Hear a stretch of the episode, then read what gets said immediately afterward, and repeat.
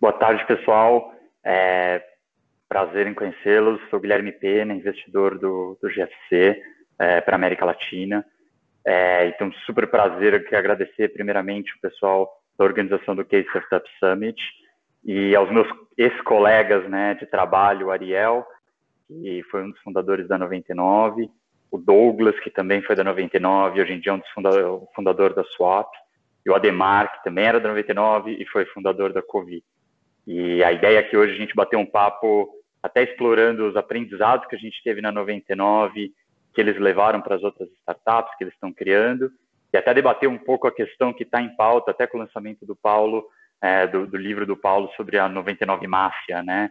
Então, acho que a ideia aqui é, é ter um debate super interessante sobre cultura da 99 e com, quais são os grandes aprendizados para cada uma das startups que eles estão criando. E acho que seria super interessante até passar a palavra diretamente para eles, para eles se apresentarem. É, aí, Ariel, se você quiser começar, apresentar aí brevemente um pouquinho da sua trajetória e podemos passar para o Douglas e para o Ademar.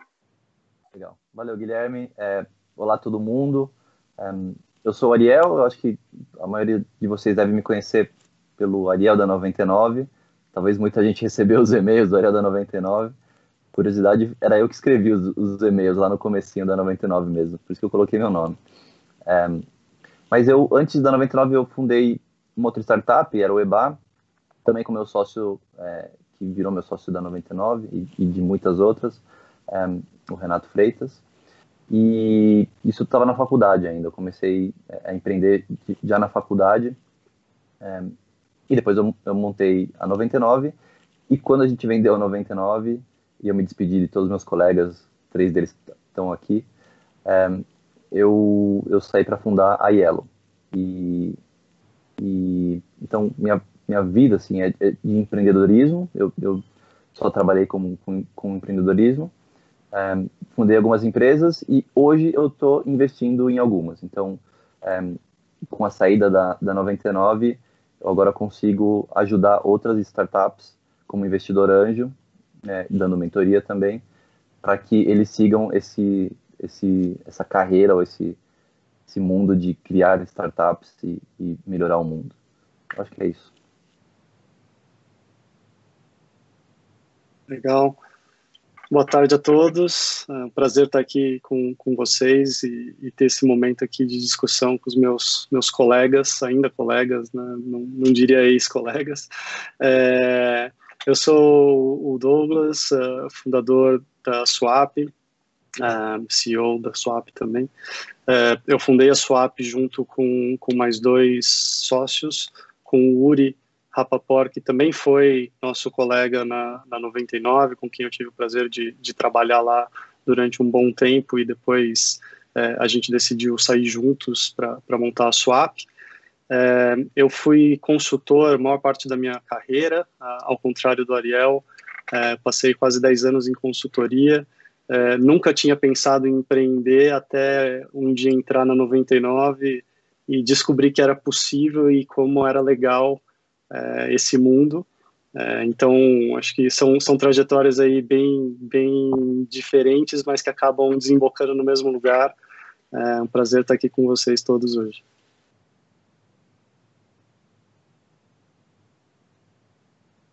Olá, pessoal, boa tarde. É, obrigado pela introdução. Pena, Ariel, Doug, todo o time de organizadores. É, primeiro, também é um, um grande prazer ter é, três investidores da COV aqui. Então, o Ariel e o Doug, já desde o começo da COV, nos, nos apoiaram.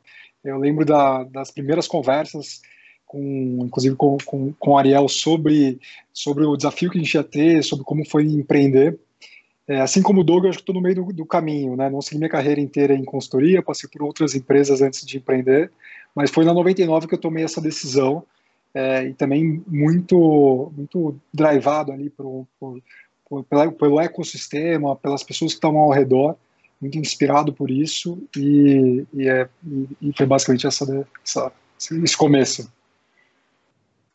Legal, pessoal, super interessante aí, só ressaltando o prazer que eu tenho de tá, tá apresentando esse painel junto com ex-colegas e colegas, né? Acho que, enfim, a gente acaba sendo investidor aí tanto da Swap quanto da Covi, um, um, grande amigo aí do Ariel, então continuamos trabalhando junto. Só para a gente iniciar, então, as discussões, acho que a primeira pergunta vai bem voltada para o Ariel, que pegou toda a fase da 99, e eu acho que é uma curiosidade minha, espero que do público também. É, mês passado, esse mês, muita gente vem falando de Máfia 99, né? Saiu bastante coisa na mídia. E aí a, a minha dúvida é, olhando para trás, se lá no comecinho, Ariel, vocês discutiam muito sobre cultura e se era uma vontade consciente de vocês criar a tal da máfia 99, se desde o início vocês tinham isso na cabeça de alguma forma ou se acabou sendo um acidente, enfim, se você puder explorar um pouquinho esse tema, acho que seria bem interessante. É, cara, eu acho que a gente nunca, nunca falou de criar uma máfia, é, aliás, nem sei se a gente criou mesmo uma máfia, eu sei que muita gente saiu da 99 e foi empreender, é, se é máfia ou não, sei lá. É, mas eu acho que foi, é, não foi planejado, mas foi algo que deve ter acontecido meio que naturalmente, principalmente pelo tipo de pessoas que a gente contratou. Né? Na 99 a gente éramos três sócios e os três eram muito alinhados é, nos valores. Então a gente tinha valores muito similares. E eu acho que isso, por um lado, facilitou muito com que é, a sociedade flua super, é, de forma super tranquila, é, mas permitiu que a gente é, focasse em trazer pessoas que fossem muito complementares a gente. E, e, e eu acho que esse foi um, uma das coisas que a gente mais é, tomou cuidado. Né? A gente trouxe sempre pessoas muito alinhadas com o nosso valor, que têm pensamentos diferentes da gente, então é, são, são, foi um time diverso, mas o como fazer as coisas sempre foi muito alinhado.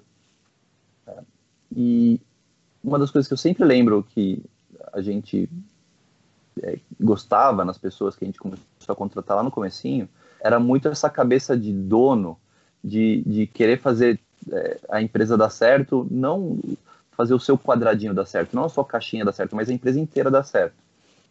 E, e eu acho que isso é uma das características é, que a gente sempre acha em empreendedor que, que, que, pega, vai lá e faz, sabe? Pega, acha um problema, resolve. As primeiras pessoas na, na 99, elas faziam de tudo um pouco.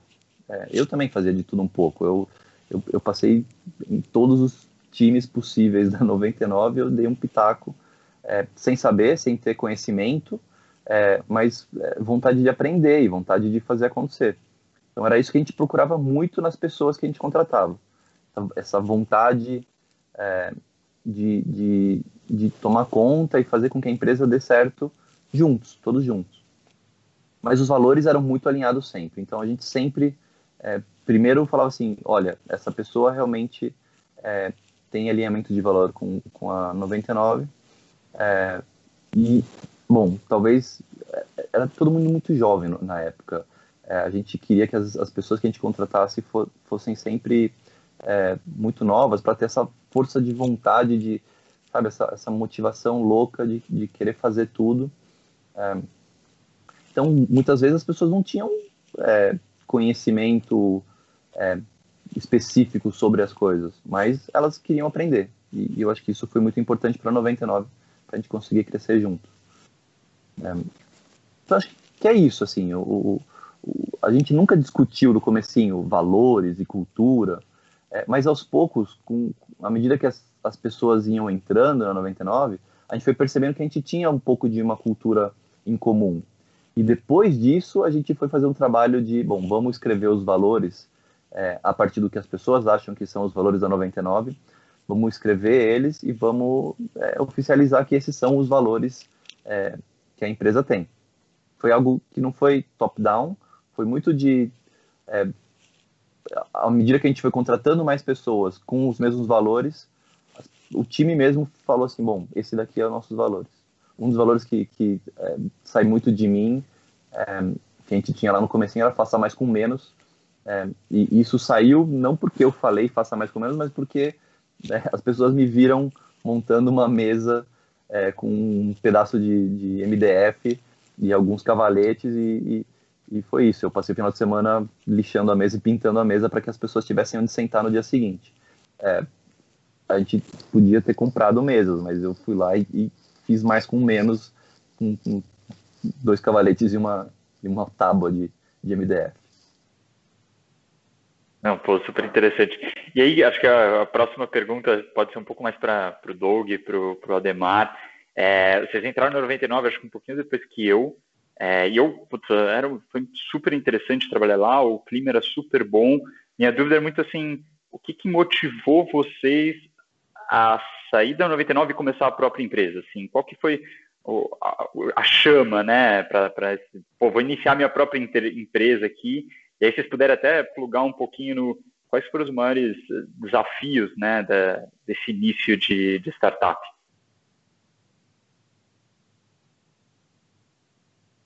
Bom, eu posso começar aqui então. É, bom, do meu lado, o que, o que me fez tomar a decisão de empreender, acho que primeiro tinha um problema que, que eu estava apaixonado por resolver. Né? Eu, e esse problema veio muito, muito da cultura da 99 também, que é como melhorar a vida dos motoristas de aplicativo. E na época, dentro da, da 99, enxergava que muitos dos motoristas é, queriam ter acesso, queriam usar a plataforma, mas não tinha o carro, ou, ou tinha um carro que já tinha algum certo problema, e, e muitos deles, por questão de regula regulação, o carro já era mais antigo. Então tinha ali um número de, de motoristas que, que não conseguiam entrar nesse, nesse, nesse setor. Então a gente tinha um problema claro para resolver. Então esse foi o primeiro, o, o primeiro racional. É, e o segundo, que a gente já tinha exemplos aí de empreendedores de sucesso que construíram isso do zero, criaram ali um, uma, uma estrada, um pavimento, falou, pô, esse caminho faz sentido, é, e você via ali uma cultura apaixonada por, por resolver esse, esse problema, transformar a sociedade, transformar o problema da mobilidade.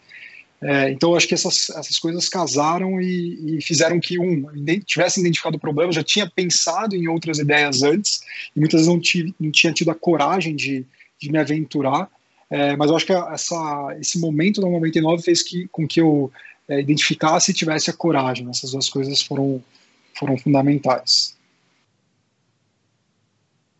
É, para mim foi, foi bastante parecido, assim, no sentido de que é, eu estava ali já no dia a dia trabalhando com o assunto que hoje é o tema principal da Swap, que é pagamentos, né? Eu, eu montei a área de pagamentos lá dentro da 99, é, depois que, que ela foi vendida para a Didi, e eu e o Uri a gente começou a trabalhar nesse tema, na verdade até um pouco antes da venda, e continuou trabalhando nele pós-venda, e, e, foi ali que a gente aprendeu e percebeu a necessidade que existia no mercado de, de ter um player de infraestrutura que permitisse que empresas como a 99 pudessem criar sua solução de pagamentos de forma muito mais simples e também mais eficiente, né? que pudesse monetizar, que pudesse é, tirar vantagem daquele, daquele ecossistema como um todo, ao mesmo tempo que oferecesse o um melhor produto para os seus usuários.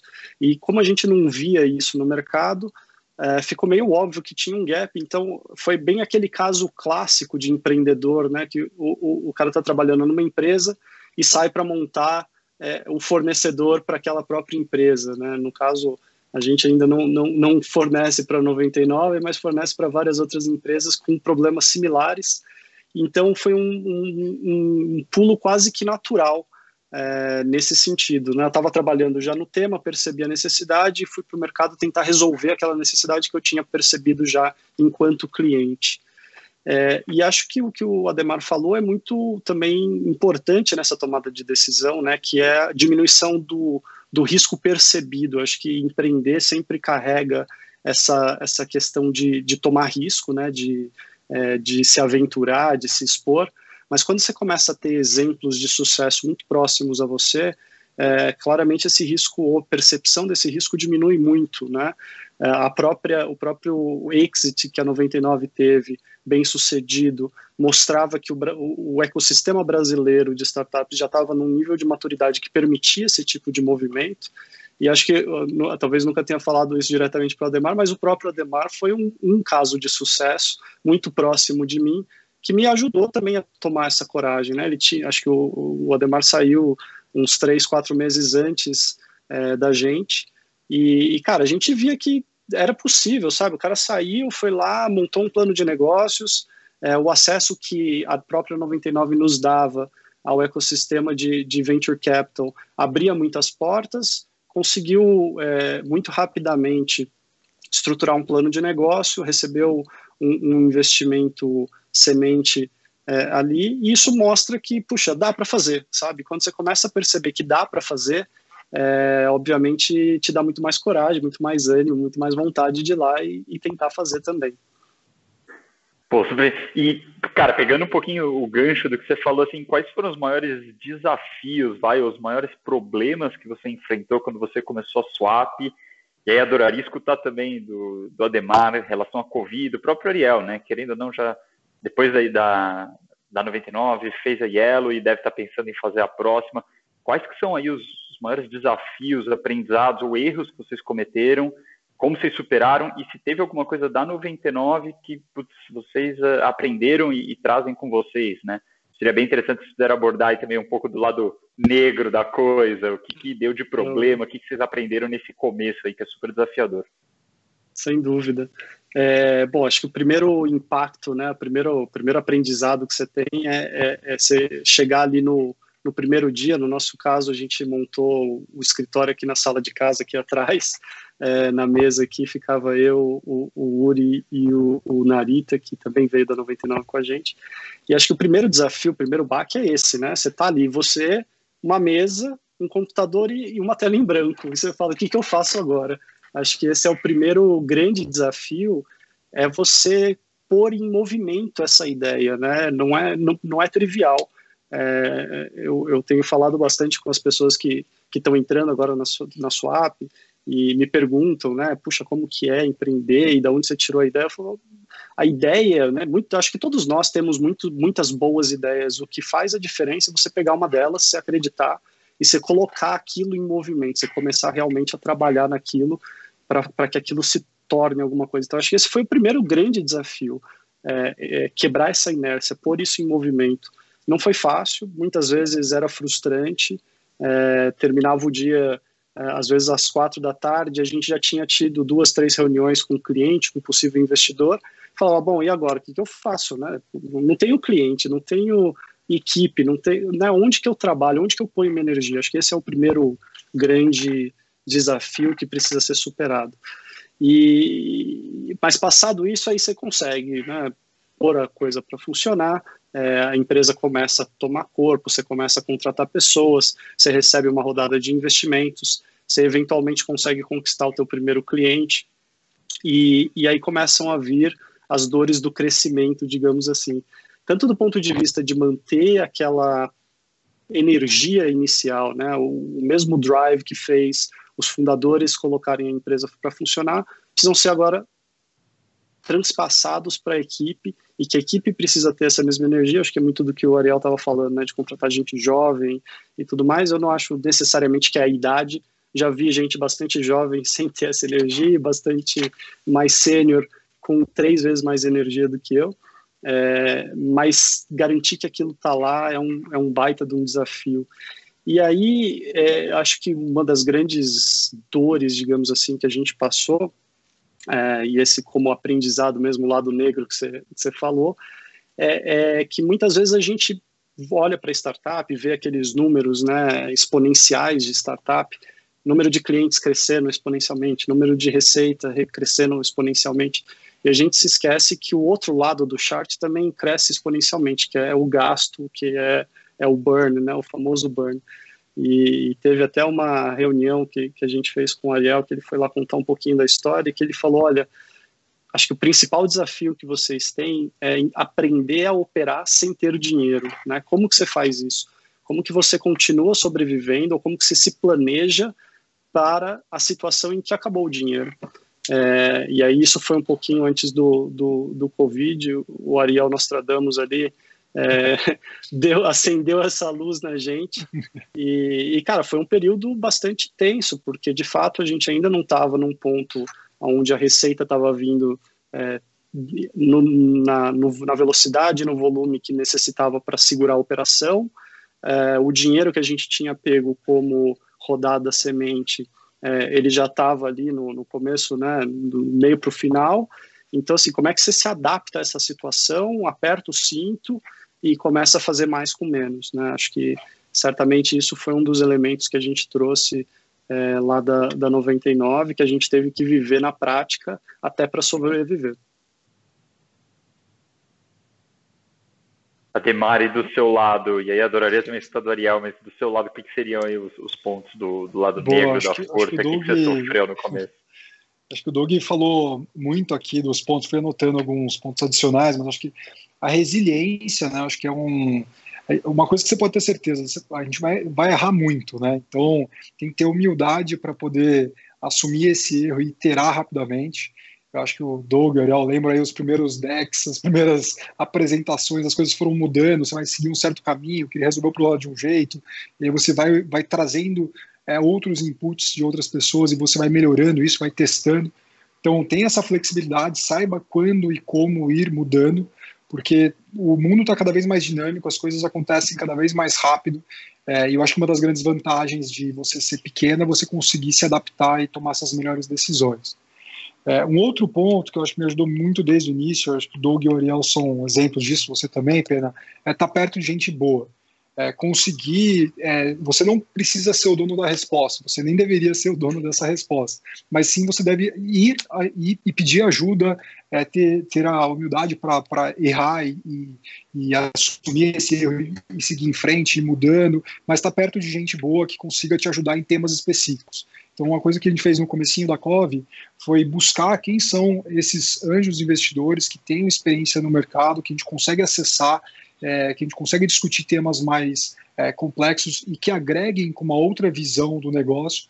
Isso, sem dúvida, foi fundamental para as tomadas de decisões e, e para conseguir é, fazer com que, que o negócio dê certo é, de uma forma exponencial. E, e eu acho que o último ponto também que, que, que acontece é que a startup não é uma ideia, né? A ideia, eu acho que é menos de 1% ali do, do que realmente acontece. A, a startup é, são pessoas, é, são relacionamentos, são é, mudança, são clientes. Então, eu acho que entenda que, que você tem que ter um, um problema muito claro, uma indústria, um mercado, mas que você tem que constantemente evoluir essa ideia num, pace que, que tenha a melhor solução para o usuário. Né? Então, acho que tu, tudo parte de um problema que você quer resolver, também parte de um cliente. Então, está muito próximo desse, desse cliente. Então, é, assim, é, é muito, muitos perrengues são problemas que acontecem todos os dias, mas, mas a resiliência, eu acho que o que o Doug falou super bem ali é o, é o principal fator deles, além desses, desses outros comentários aqui. É, eu acho, acho Ariel, tem as mesmas dificuldades ou muito diferente? Como que você enxerga? Não, eles, eu acho que eles, eles passaram por tudo, é, mas enquanto eu estava ouvindo, eu, eu acho que uma das coisas que mais ajudou é, tanta gente a empreender depois da 99 foi ter passado pelos perrengues, perrengues que a 99 passou, e, e todos esses que o Ademar e o Doug é, mencionaram, mas perceber que, que dá para passar, que isso faz parte do, da criação de uma empresa é, que, que, vai ter sucesso ou não, mas é, eu acho que as pessoas que estavam lá e, e falaram assim, putz, é difícil, mas dá para fazer, é, foi o que fez com que tanta gente é, saísse empreender. E aí saiu um, saiu o Demero foi um dos primeiros, aí as pessoas começaram a falar, nossa, dá para fazer, e estão fazendo, e, dá, e, e tá dando certo. Então, é, eu acho que isso ajudou muito. Então, os perrengues e as dificuldades não só fazem parte, mas serviram como é, inspiração, talvez, que dá para superar tudo isso e, e, fazer sua empresa. Mas acho que é, no caso da 99, tem, tem já a 99 um pouco mais é, crescidinha, no, no, depois que ela começou do nada e já passou por uma fase um pouco mais de crescimento, acho que tiveram duas coisas que, que eu percebi que, que são importantes e talvez eu teria feito um pouco diferente. É, uma delas o Paulo sempre fala que é a gente está é, sempre tentando levantar dinheiro. É, então, como o Doug falou, e, realmente, a gente começou a 99 sem dinheiro nenhum. É, então, a gente aprendeu a fazer de um jeito diferente do que as outras empresas, é, na época é, de táxi, tinha Easy Taxi, tinha algumas, tinham 12 empresas é, de aplicativos. muitas delas tinham muito dinheiro, a gente aprendeu a fazer sem dinheiro, como a gente conseguiria fazer sem dinheiro. mas aí é interessante, porque aí a gente recebeu é, uma bolada, um dinheiro é, para fazer, para crescer a empresa, e a gente meio que se acostumou com esse dinheiro, teve que aprender a usar o dinheiro. E a gente falou assim: bom, estamos tranquilo aqui por um tempo. E a gente parou de levantar dinheiro. Só que, cara, é, pode vir qualquer coisa, inclusive pode vir a Covid, por exemplo, que é o que aconteceu mais recente. É, e aí muda muito o mercado e aí talvez não tenha dinheiro. É, então, uma das, um dos aprendizados que, que a gente teve na época é, cara, é sempre levantar dinheiro e sempre. Assim, eu acho que levantar dinheiro não se aplica a todas as empresas. Tem muita gente que faz é, startups ou cria empresas que você não precisa trazer um VC para dentro. É, mas sempre olhar essa parte do é, seguro para dar os próximos passos. Se acontecer alguma coisa amanhã e o mundo mudar, é, eu consigo sobreviver a, esse, a, a, essa mudança? Eu acho que isso era uma das, das coisas que a gente teria feito um pouco diferente. Teria trazido alguém para olhar, é, é, trazer investimento para a gente com mais frequência. E outra coisa, eu acho que é, quando a gente começou a crescer muito, que a gente tinha que contratar muita gente, é, eu acho que a gente falhou um pouco na questão de cultura. Por quê? Porque com tanta gente trazendo tanta gente nova e pessoas novas trazendo pessoas novas, é, não dava tempo da gente conseguir é, é, ter certeza que a cultura, que os valores estavam alinhados, que era o que a gente fazia desde o comecinho, é, entrevistando todo mundo, etc. Então, uma das, das coisas para se atentar quando você está crescendo bastante é como é que eu faço para escalar essa contratação, tendo certeza que as pessoas que eu estou contratando são é, pessoas com valores é, semelhantes ao, aos valores da empresa. Então tem, tem uma anedota, inclusive, que é, teve um dia que eu cheguei na 99 e vi duas pessoas é, conversando, que eu não conhecia nenhuma das duas, e, e, e aí eu fui perguntar o que, que era aquilo, e aí me falaram que era uma entrevista para alguém trabalhar na 99. Só que quem estava entrevistando eu nunca tinha visto na minha vida. Era uma pessoa que eu não sabia quem era, é, que estava entrevistando uma outra pessoa para entrar na 99. E, e, e, aí eu comecei a, a sentir isso: de, putz, é, a gente não está cuidando muito da, da, da, de tentar manter os valores e a cultura da empresa, agora que a empresa cresceu tanto. Então, isso é uma das coisas que eu teria prestado mais atenção no finalzinho. E você faria alguma coisa assim, porque você enxerga alguma forma de evitar essa descaracterização da cultura conforme você vai escalando, contratando muita gente nova? Você teria alguma dica nesse sentido para quem está escutando? Algo que possa ser implementado ou que nas suas próximas startups você pretende implementar? Sabe o que? É, o papel do fundador vai mudando ao longo da, da empresa, da, da, quando você vai crescendo. Então, eu acho que um dos meus erros foi eu eu continuar muito focado em produto e tecnologia, que é o que eu, que eu é, sempre fiz, é, em vez de olhar e falar assim, bom, já tem um time muito bom de produto e tecnologia aqui, deixa eu focar no mais importante agora para a empresa, que é contratar muita gente, mas mantendo os valores é, da empresa. Então, eu acho que eu deveria ter é, mudado o meu foco e prestado mais atenção nas pessoas que a gente estava contratando, em vez de pre prestar tanta atenção no produto e na tecnologia, porque eu já tinha um time que, que poderia estar tá fazendo é, esse trabalho. Eu acho que, que, isso teria feito um pouquinho diferente. E aí, Ademar, é, Doug, vocês também enfrentam esse desafio no dia a dia? Vocês têm algum segredo aí ou alguma dica para o pessoal escutando? Esse, acho que esse desafio de, de manter a cultura, né, contratar pessoas que, que de uma certa forma representem a cultura da empresa, ele para mim é um desafio eterno, né? Acho que quando você está escalando e crescendo muito rápido, isso é obviamente exacerbado e muito mais complexo, mas ele é ele é complexo também a partir do primeiro cara não fundador que você vai trazer para a equipe é, porque você sabe que esse cara vai ter um impacto enorme na cultura, e o segundo vai ter outro impacto muito grande. Na verdade, a cultura vai ser formada a partir desse primeiro grupo de, de pessoas que você traz para a empresa, não, não só dos fundadores. Óbvio que os fundadores têm um papel ainda mais importante nisso, mas a cultura é esse ser vivo aqui, né? essa coisa que é, ela vai crescendo e se modificando, e acho que o papel dos fundadores é garantir que essa mudança e essa evolução da cultura vá no caminho que ainda assim esteja alinhado com os valores e com o que você quer fazer. Então, eu acho que é um desafio constante, um desafio que, para cada uma das pessoas que entra, é, precisa ser cuidado. E, e, e, acho que aqui a dica ou, ou, a, a forma como pelo menos a gente faz isso hoje é constantemente dando exemplos, né, estando perto, é, é, é, valorizando aquelas atitudes que estão alinhadas com a cultura e, e, obviamente, tentando inibir as atitudes que estão desalinhadas com a cultura. E a partir do momento da repetição, né, do, do dia a dia, no, no constante é, dar exemplo, é que você vai formando e vai solidificando essa cultura. Óbvio que eu não passei pelo desafio de, de sair de 100 para mil funcionários, é, que deve ser um outro, nível de, um outro nível de dificuldade. Boa, acho que, acho que do meu lado eles comentaram praticamente tudo, então só ressaltando alguns pontos. Eu acho que é consistência, né? Cultura é você estar tá consistentemente reforçando o que é certo e também estar tá consistentemente tomando ações duras, muitas vezes, é, represando ou, ou, mitigando ali erros de valores, né?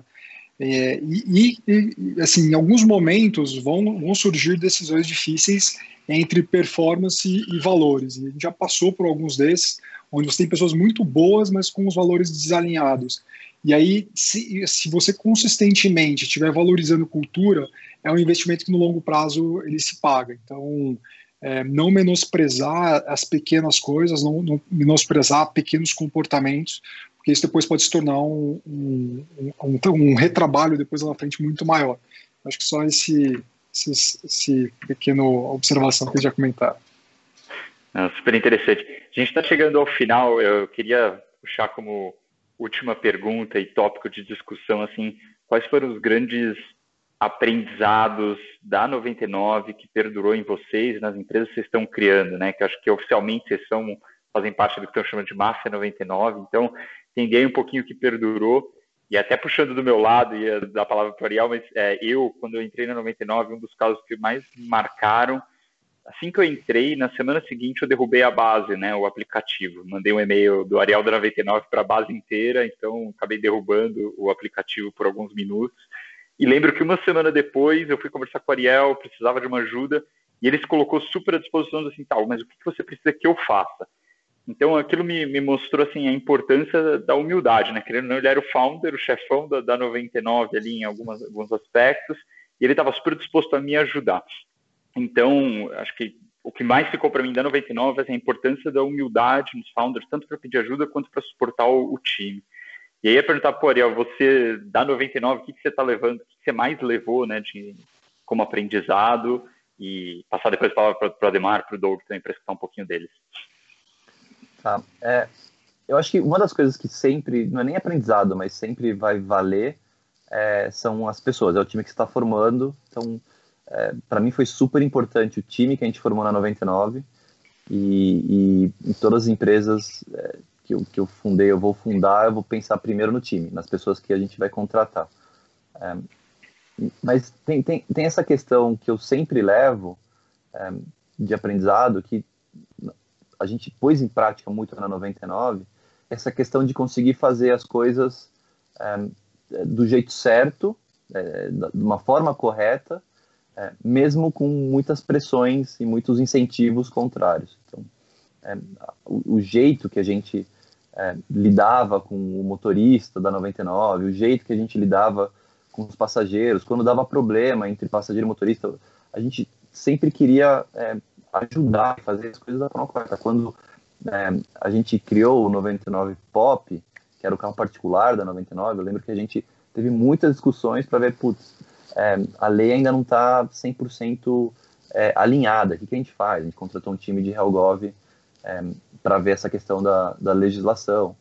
Então, o, o, jeito que a gente fez a 99 é, foi um jeito que eu considero correto é, correto não de que deu sucesso, mas correto de da forma certa, com, respeitando os valores, respeitando a sociedade. É, e eu acho que isso eu, eu, eu levei para Yellow, por exemplo, quando a gente fez as bicicletas, foi algo que a gente realmente aplicou. Vamos fazer direito, vamos fazer é, de uma forma que a sociedade se beneficie é, e não simplesmente é, é fazer de qualquer forma ou fazer pensando no lucro somente ou fazer pensando é, é, só no sucesso da empresa. A gente queria que a sociedade também se beneficiasse.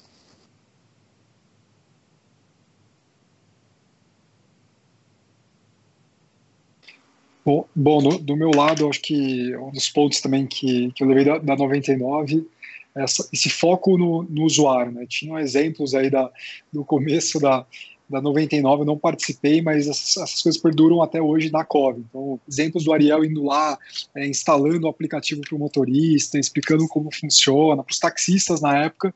Eu lembro também de um episódio na 99, quando a gente estava virando a chave para o app antigo, é, e tinha algumas cidades, estava com uma cidade específica, acho que era Santos na época, estava difícil a conversão, os taxistas não estavam instalando o app novo, tinha toda a conversão. Eu baixei essa base, coloquei essa base no meu WhatsApp, tinha 400, até hoje tenho uns 400 taxistas aqui no meu WhatsApp, mandando um por um, e, e, e a gente fez algumas formas de estar um pouco mais próximo, entender porque não estava funcionando, conversando com eles. É, isso eu vejo que hoje, na construção do serviço que, que a gente atende também os motoristas, foi fundamental, porque tem muitos inputs na ponta que realmente fazem com que cada vez mais você essa centricidade te ajuda a trazer, tomar decisões melhores. Né? No fundo, são eles os, os protagonistas ali do, do, nosso serviço. Então, esses são, são exemplos práticos aí que, que vivi na, na 99. É muito legal. Ia comentar disso também. A gente traz esse, essa relação, digamos, mais próxima, mais humanizada com o usuário, né? Apesar do, do, do serviço da Swap ser B2B, é, a gente está sempre preocupado com a experiência que o usuário do meu cliente vai ter. Eu incentivo hoje na Swap o pessoal a usar os nossos próprios produtos ou os produtos dos nossos clientes para que a gente sinta isso no dia a dia. Mas é, o outro ponto que, que, que, eu, que eu queria lembrar e ressaltar é a transparência me chocou, na verdade, quando, quando eu cheguei na 99, o nível de abertura e transparência com que os assuntos eram discutidos em fóruns amplos. É, e, e, e, demorou um pouco para eu entender o valor que isso tinha, né? O valor de você realmente é, dar contexto para o pessoal, tratar todo mundo de forma madura, que todos somos, é, porque assim cada um consegue tomar sua decisão de forma melhor, mais eficiente e você permite que o impacto seja multiplicado, né? Se, se a decisão fica toda na mão dos founders ali ou do, do time de liderança, acaba que isso vira um bottleneck, você acaba não, não conseguindo crescer na velocidade que você precisa e aproveitar o máximo do que as pessoas realmente podem dar, né? Então essa transparência certamente é um dos aprendizados que eu trago de lá e que eu aplico no dia a dia hoje dentro da Swap. Super interessante. Pessoal, acho que a gente está realmente chegando no fim, temos mais um minutinho. E aí acho que, se permitem, a última pergunta vai para o Ariel, assim, perguntando, é, da 99, você tem algum maior arrependimento ou maior orgulho olhando para trás?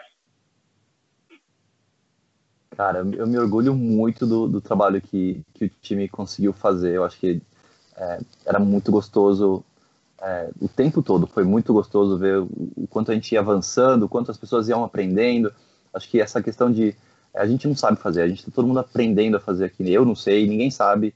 É, vamos lá, vamos quebrar um pouco a cara, vamos errar, como você errou e disparou para toda a base e de repente todo mundo abriu o app ao mesmo tempo e caiu o sistema. É, faz parte, eu acho que é, é isso e, e tá tudo bem. No dia seguinte vai lá e manda de novo é, mensagem para as pessoas. Acho que isso é, me deixou muito feliz, assim, a trajetória toda me deixou muito feliz, e é isso que me incentiva a, a continuar montando empresa, porque é, é, é muito legal ver um conjunto de pessoas batalhando para que a gente consiga é, mudar o mundo de alguma forma. Isso, isso é muito legal.